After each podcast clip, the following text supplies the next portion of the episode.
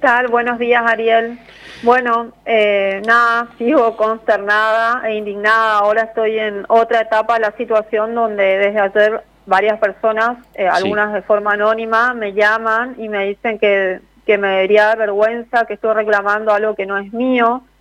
Eh, primero y principal quiero aclarar que si bien la carga no era mía, era la distribuidora la que la que me terceriza el flete, estoy en todo derecho de reclamar porque estaba bajo mi responsabilidad y no tengo de qué avergonzarme. Vergüenza tienen que tener todas las personas que sin piedad se llevaron lo que no les pertenece. Valeria, quiero aclarar en primer plano. Sí, Valeria, vamos por parte porque me gustaría reconstruir la historia. De hecho, Vi que diste muchas entrevistas. ¿Te puedo tutear? no hay problema, ¿no? Sí, sí, no hay problema, no hay problema. Valeria, vi que diste muchas entrevistas en varios medios, pero me gustaría, por favor, que nos repitas, que nos cuentes, ¿cómo te enterás? Mira, yo me entero eh, de esta forma alrededor de las seis o seis y media de la tarde del sábado me avisan que sueltan los caballos que tenemos en nuestra chacra que está a 150 metros de la curva de Rosamonte, que es donde eh, guardamos los camiones, ¿no es cierto? Entonces le digo a mi papá, le digo, mira papi, eh, soltaron los caballos, eh, vamos a, acompañarme, le digo. Y bueno, ahí pienso, digo, mi hija tiene que ir a la misa porque como va catequesis, entonces digo, la dejo a Amanda en la misa y nos vamos con mi papá a la chacra, ¿no es cierto? Eso ya fue a cerca de las 7 de la tarde. El hecho ocurrió entre las 4 y las 5 de la tarde. Eh, bueno, cuando estoy llegando a la curva veo la cantidad de cerveza y, en un momento le digo, mirá toda esa cerveza. Y le pregunto a la mujer policía, que mujer policía de tránsito, que estaba cortando el tránsito, le digo, disculpame, ¿quién es la cara? ¿Quién tumbó?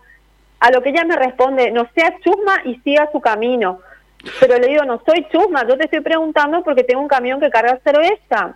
Bueno, como ella se enojó, entonces yo continué hasta que llego al portón de la chacra y ahí veo la carpa del camión, ahí le digo a papá, papi, esto es nuestro, o sea que ahí pego la vuelta y es donde, eh, que seguramente hay videos, donde yo empiezo a gritar, a decir que dejen de llevarse las cosas que son mías. Entonces hay otro señor ahí que me dice, vos no vas a atajar que se lleven. Le digo, ¿cómo que no es mío? No pueden llevarse, no se lleven más nada. Ahí entré en una desesperación terrible porque para mí fue sumamente impactante ver cómo se llevaban. Yo puedo entender que sea comida, pero estamos hablando de bebidas alcohólicas. Eh, se llevaban copas de vidrio que venían con la promoción de, la cerveza Stella Artois. O sea, sin piedad, se bajaban de camionetas, de autos cero kilómetros, llevándose las cosas. Entonces digo... A ver, para, para, para, para, Valeria, para. Vos viste que se bajaban de camionetas y autos cero kilómetros a robarte tu mercadería. ajá, y ahí es donde yo entro como en una crisis, ¿viste? Digo, esperen, esperen. Bueno, ahí de tanto, tanto que grité, eh, viene la, la policía, los de azul, pues ya no sé, estaban los de tránsito primero que me decían que no podían contener la cantidad de gente que había eh, que puede ser porque tampoco ellos eran muchos, ¿no es cierto? Hasta que viene la otra policía, los de azul, y ahí es como que eh, se, se, contuvo un poco la situación. Quedaron, quedó la gente al margen, ¿no es cierto? Mientras eh, yo conseguí gente, que amigos de mi familia, que fueron los únicos que me ayudaron a levantar las cosas. Y el resto estaba ahí esperando a ver qué más se podían llevar. Qué bárbaro. Y, y aún al día de hoy, mira, hoy estamos a martes, eh, nadie me devolvió, solo me devolvieron partes del semi que me las dejaron en el saque ayer en horas de la tarde, porque también se llevaron eso, se llevaron esquineros, se llevaron las tapas. Eh, dice la verdad que... Valeria, vos que vivís en Apóstoles hace muchos años, tu familia vive hace mucho, muchos años, ¿qué te produce todo esto? Me produce indignación y, bronca porque digo, todo el mundo me conoce, a mí, a mi papá, eh, no fueron capaces de llamar y también lo que todo el tiempo escuchaba yo mientras juntaba las cosas era que la gente decía, eh, esto está asegurado por Quilmes, puedes llevar, no sé qué, y a un, a un señor le digo, pero que esté asegurado no dice vengan y llévense. Qué bárbaro. ¿En, en dónde dice eso? A ver, la, la, mercadería estaba ahí en la ruta, en ese estado, porque hubo un siniestro, no porque mi papá y yo fuimos y pusimos todo ahí a voluntad que la gente se lleve. creo que hay una carencia de valores, de empatía, de solidaridad con el otro, eh, que realmente no salgo de mi asombro. Eh, sí agradezco, como digo a todos, que no hubo víctimas fatales, eso para mí es una bendición, eh, solamente daño material, pero dejó a la vista eh, la actitud de las personas. Y eso es lo que no realmente me, me impactó, sigo impactada, y más aún que encima tengan el tupé de llamarme para decirme que debería darme vergüenza, estoy reclamando algo que no es mío. Así que, sin eh, palabras.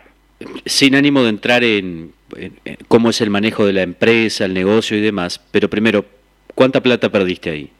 Mira, eh, aproximadamente son 10 millones de pesos, más el semi que hay que reparar, ¿no es cierto? Quiero aclarar también que nosotros, si bien mi papá en su momento hace 20 años tenía la empresa de transporte, después se paró, y nosotros reactivamos solamente ese camión con mi hermana a partir de febrero de este año. Eh, no es que, que tenemos una flota de camiones, no somos millonarios, o sea, la remamos todos los días, eh, viste, a eso hoy no... Realmente, nada, me impactó de todos lados. Valeria, ¿y, y el chofer? Mira, el chofer todavía no dimos con su paradero, no se apersonó. Yo entiendo que él eh, no debe saber explicar lo sucedido y por eso no apareció. Solamente todo lo que lo que sé de él es que me mandó ayer por foto WhatsApp su renuncia y bueno y me dejó ahí en el depósito la, la llave del camión. Eso es todo lo que lo que sé de él. Contado así, si uno no ve las imágenes, parece de película. Parece de película realmente, sí. Eh, yo entiendo que fue, fue negligencia de él, todo lo que quieran decirme, pero eso no daba derecho a que se llevaran las cosas de la forma que lo hicieron. Eh, sigo sosteniendo eso, a mí me robaron, les guste o no les guste, eh, eso fue así y así quedó, quedó demostrado por la realidad que me hicieron vivir. ¿Cómo pensás seguir ahora? Porque arrancas con 10 palos abajo, sin chofer, sin eh, camión. Sin chofer, sin camión, porque el semi hay que reparar. Eso estábamos mirando ayer con mi papá, que no solamente el semi, sino también las gomas. Así que bueno, el camión ya se va a parar. Yo no, no tengo cómo continuar, digamos. Eh, hasta que, bueno, buscarle una solución, ¿no es cierto? Qué bárbaro. Pero nada, mi, atendí a todos los llamados que me hicieron de, de los medios de comunicación, nada más para que la gente se concientice un poco eh, de la forma en la que actuaron, porque la verdad que eso no se hace. Yo creo que jamás iría a tocar algo que no me pertenece. Ni siquiera se hicieron la pregunta de por qué esto está acá. Eh, corrió el, el, audio este WhatsApp, que todavía obviamente nadie me va a decir quién fue el que, que dio aviso de eso, pero eh, no te preguntas por qué eso está ahí eh, y si tú tienes seguro, como sigo sosteniendo, no da derecho a que se lleven las cosas. A eso iba. ¿La carga está asegurada? Mira, yo estimo que sí, todavía no me, no me reuní con las personas de la empresa, la distribuidora, eh, mm. pero estimo que en parte debe estar asegurada, ¿no es cierto? Pero y si yo tuviera y si yo tuviera que pagar también para mí es un problema, pero eso tampoco amerita que la gente se lleve, ¿viste? No, pero además eh, Acá, bueno, vos conocés Posadas, ya es mucho más grande, acá la verdad que no nos conocemos todos, pero yo conozco Apóstoles y me imagino que viste mucha gente conocida. Mucha gente conocida, por eso te digo, a mí eso también me, dolió, no, no salgo, no me puedo borrar, parece las imágenes de, mi mente porque no podía creer, obviamente que esa gente conocía, no me volvió las cosas y me bloqueó el, del teléfono. Qué Entonces, Ahora, Valeria, se habló de que había policías que estaban llevando cosas. ¿Vos pudiste ver mira, eso? Mira, yo no pude ver, no me consta, porque sí dicen, pero no tengo la prueba, ¿viste? O sea, no puedo, ah, no me quiero meter en ese terreno porque la verdad que sería un problema más para mí. Sí, me imagino. Y, y no tengo no tengo la prueba. Lo que pasa es que había mucha gente que también no estaba uniformada. Yo miraba a la gente uniformada, ¿viste? Que, bueno, trataba de resguardarme en eso, ¿no es cierto? en, los uniformados. ¿Alguien de la municipalidad se comunicó con, vos? No, eh, no solamente yo le manifesté a la intendente mi, mi conformidad sí, con, con el proceder de la policía porque creo que hubiesen enviado mayor cantidad de personal en ese momento, pero bueno, eh, no puedo tampoco juzgar el trabajo ajeno, ¿no es cierto? Pero no, no tuve respuestas de nadie.